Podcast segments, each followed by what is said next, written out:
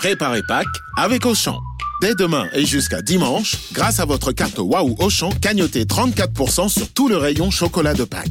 Avec une offre pareille, ça devrait être Pâques plus souvent. Ah oui, hein, vous m'invitez? Mais oui, mon lapin. Auchan, avec plaisir. 34% cagnoté sur votre compte Waouh Auchan sur tout le rayon chocolat de Pâques. Hors promo en cours, self discount et atelier pâtisserie. Valable dans vos magasins et drive Auchan participants et en livraison à domicile. Pour votre santé, bougez plus. The criminals using these devices believe they were secretly planning crimes far beneath the radar of law enforcement. But there were over 100 threats to life that were mitigated. Bonjour, c'est Nicolas Poincaré. Bonjour, c'est Fabien Andrian Arissoa. Opération Cheval de Troie, c'est le nom de code du plus grand coup de filet de l'histoire, initié par le FBI. 800 suspects arrêtés dans 16 pays et des tonnes de drogues saisies. On vous explique.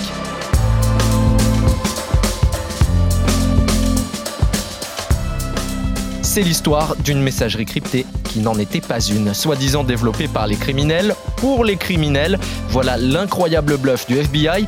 Trois bonnes raisons d'écouter ce podcast avec Nicolas. Alors d'abord, on va voir que c'est effectivement un coup de génie du FBI américain qui a réussi à faire croire à la, pègre du monde entier qu'une messagerie cryptée était inviolable, alors qu'en réalité c'était juste l'inverse. En réalité, tous les messages étaient lus par les polices du monde entier qui ont pu ainsi euh, déjouer des meurtres et même un attentat de grande ampleur, une fusillade de masse qui était prévue dans un café. Puis on va voir que 800 personnes en tout dans le monde ont été arrêtées, 800 personnes sauf un.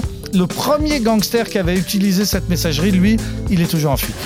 Expliquez-nous le monde, Un podcast RMC. Nicolas Poincaré, Fabien Randrian Arissoa.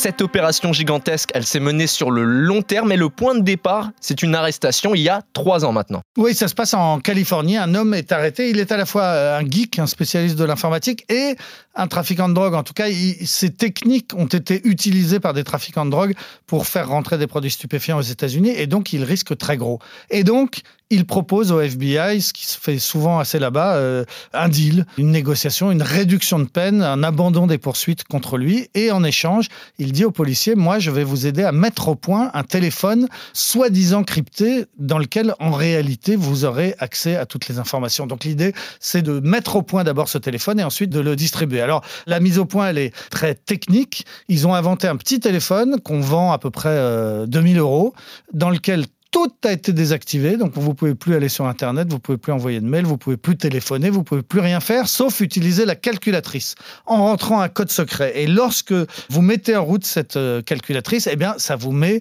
en contact avec une messagerie qui permet de communiquer avec d'autres personnes en toute sécurité, c'est-à-dire des messages absolument impossibles à décrypter. Ça, c'est la promesse faite par ce trafiquant au FBI.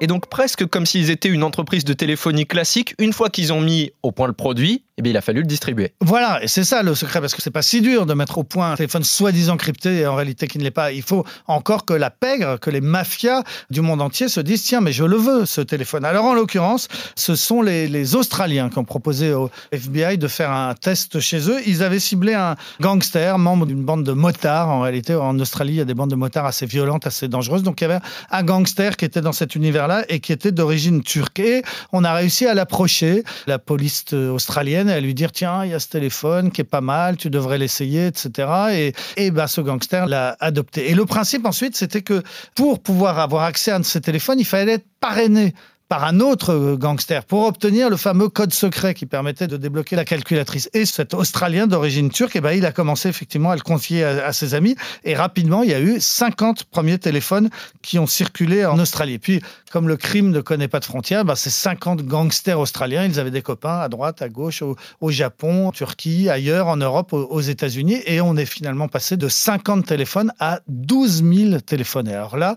c'est énorme. Ça veut dire qu'il y avait 12 000 mafieux, 12 000 trafiquants de drogue, 12 000 gangsters dans le monde entier qui ont commencé à communiquer entre eux avec ce téléphone, se croyant absolument à l'abri. Plus fort que ça, en plus, le FBI a réussi, en intervenant sur des forums Internet, à faire croire que toutes les autres messageries secrètes, parce qu'il y a d'autres systèmes de messagerie secrète clandestine dans le monde, ils ont réussi à faire croire que tous les autres n'étaient pas fiables, alors qu'ils l'étaient. Et que le seul système qui était fiable, c'était le leur. Et c'était l'inverse, naturellement. Et ça a marché. Ça a marché au fur et à mesure. Et bien de plus en plus de gangsters dans le monde entier se donnaient le mot, s'échangeaient les codes secrets et communiquaient avec ce système pas crypté du tout.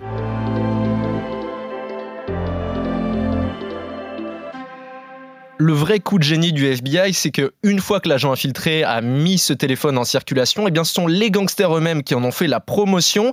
Le procureur californien Randy Grossman est revenu sur le fonctionnement de ce téléphone avec la promotion fait par les criminels pour les criminels.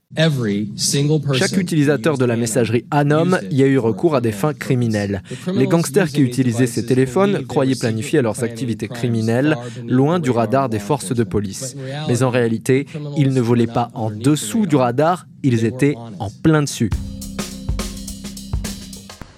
qui est totalement inédit aussi dans cette opération, c'est qu'au fur et à mesure que les téléphones se sont répandus partout dans le monde, eh bien les polices du monde entier ont commencé à coopérer. Voilà, le FBI et la police australienne qui sont à l'origine de l'opération n'ont pas gardé ça pour eux. Ils ont effectivement euh, très généreusement partagé toutes leurs informations avec 16 pays, dont la plupart des pays européens et dont la France. En tout, ils ont intercepté 20 millions de messages dans 45 langues, donc c'est assez énorme. Et tout ça a donc été euh, dispatché et chaque police a pu remonter un certain nombre d'affaires. On a des gens en France qui ont été arrêtés parce qu'ils euh, avaient communiqué par ce système. Alors les policiers de tous ces pays, effectivement, il y a une dizaine de jours, lorsque l'affaire a été rendue publique, ont triomphé. Ils ont expliqué que pour eux, mais c'était comme si c'était Noël tous les jours. C'était même dans leurs rêves les plus fous. Ils n'avaient pas imaginé ça. Ils avaient un espion dans le téléphone des plus grands mafieux du monde. Ils avaient la possibilité de savoir en temps réel ce qui se passait. Il y a un exemple qui a été raconté d'un trafic de drogue euh, important dans des boîtes de conserve de cocaïne en provenance d'Amérique du Sud, eh bien, il y avait des photos et des textes minute par minute qui donnaient les coordonnées du dealer qui allait prendre en charge la marchandise, de celui qui allait la distribuer, de quand ça arrivait, dans quel port, avec les photos. Enfin, c'était presque trop facile pour les policiers. Et c'est comme ça qu'on est arrivé finalement donc, à l'arrestation de 800 personnes et à ces descentes de police qui ont eu lieu dans le monde entier autour du 8 juin dernier. Pour dévoiler toute cette opération, eh bien, les polices du monde entier se sont rassemblées pour une conférence de presse sous l'égide d'Europol et du FBI. Écoutez, Calvin Shivers, qui est directeur adjoint du FBI, il explique que non seulement eh bien, cette opération a permis d'apprendre des crimes, mais aussi de sauver des vies.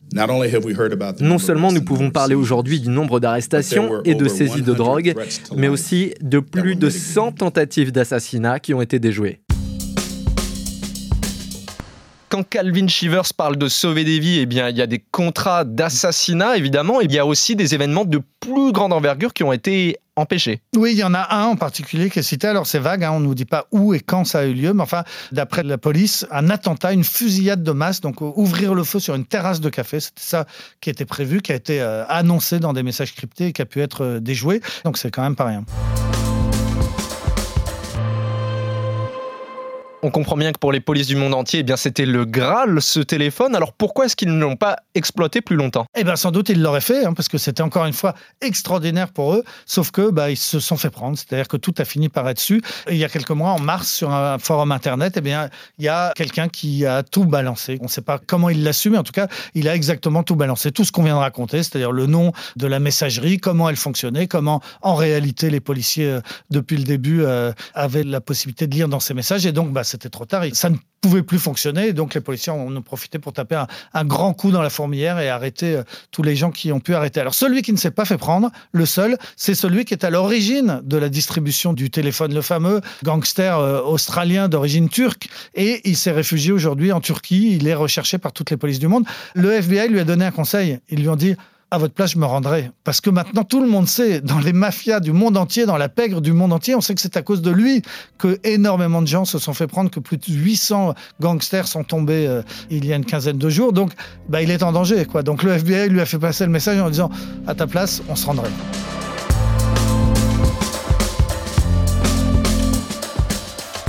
C'est la fin de ce nouvel épisode d'Expliquez-nous le monde. Merci à vous de l'avoir suivi. Si cet épisode vous a plu, abonnez-vous. Nous sommes sur toutes les plateformes de streaming, sur le site et l'application RMC.